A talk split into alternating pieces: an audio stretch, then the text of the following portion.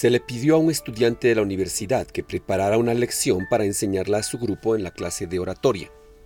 Sería calificado en la creatividad y capacidad para conducir cada punto de tal forma que su clase fuera memorable. El título de su charla fue La ley del péndulo. Pasó 20 minutos enseñando cuidadosamente el principio físico que rige a la oscilación de un péndulo.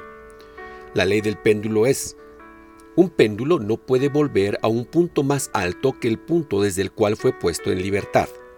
Debido a la fricción y la gravedad, cuando el péndulo regrese, va a caer por debajo de su punto de lanzamiento original.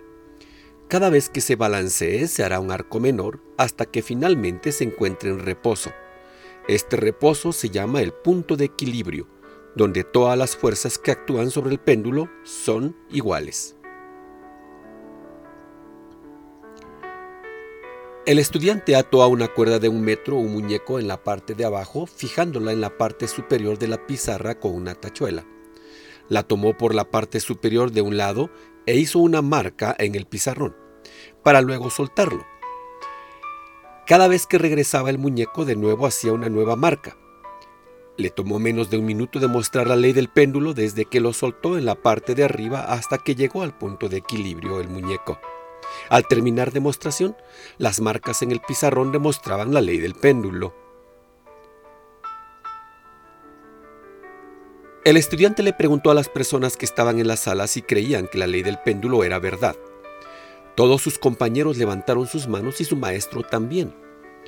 El maestro empezó a caminar hacia el frente de la sala pensando en que la clase había terminado. En realidad, solo había comenzado.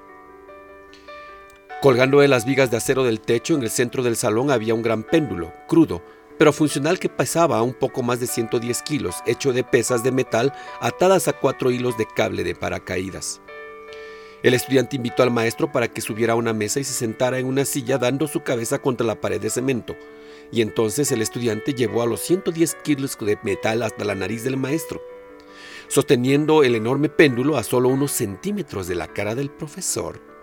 El estudiante una vez más explicó la ley del péndulo que el maestro había aplaudido solo unos momentos antes y dijo, si la ley del péndulo es verdad, entonces cuando suelte esta masa de metal que se moverá a través del cuarto, volverá por debajo del punto de liberación. Eso quiere decir que su nariz no estará en peligro. Y después que hizo la declaración final de la ley, el estudiante miró a su maestro a los ojos y le preguntó, Profesor, ¿usted cree que esta ley es verdad? Hubo una larga pausa y enormes gotas de sudor se formaron por arriba de sus labios del profesor y luego asintió débilmente y le susurró, sí.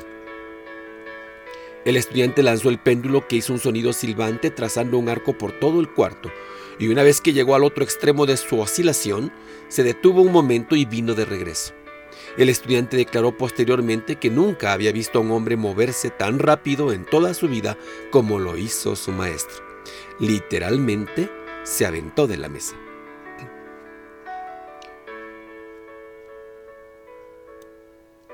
Fue fácil para este profesor creer la ley del péndulo cuando todo era teórico, pero cuando su vida literalmente dependía de la ley del péndulo, demostró que su creencia era solo eso, teórica. ¿Qué tan fácil es para nosotros creer en la suficiencia de Dios en la iglesia el domingo por la mañana o en estudio de la Biblia? Pero en el mundo real, donde nuestras vidas están en juego, muchos de nosotros demostramos que nuestra creencia es solo teórica y no real. Necesitas volverte a Dios, creer y confiar en Él. Necesitas creer que Él te provee y que no son tus fuerzas las que te dan los logros. Necesitas creer que Dios es real mientras te mueves en este mundo y no solo en tu silla en la reunión del domingo. Admítelo, Dios es suficiente. Créelo.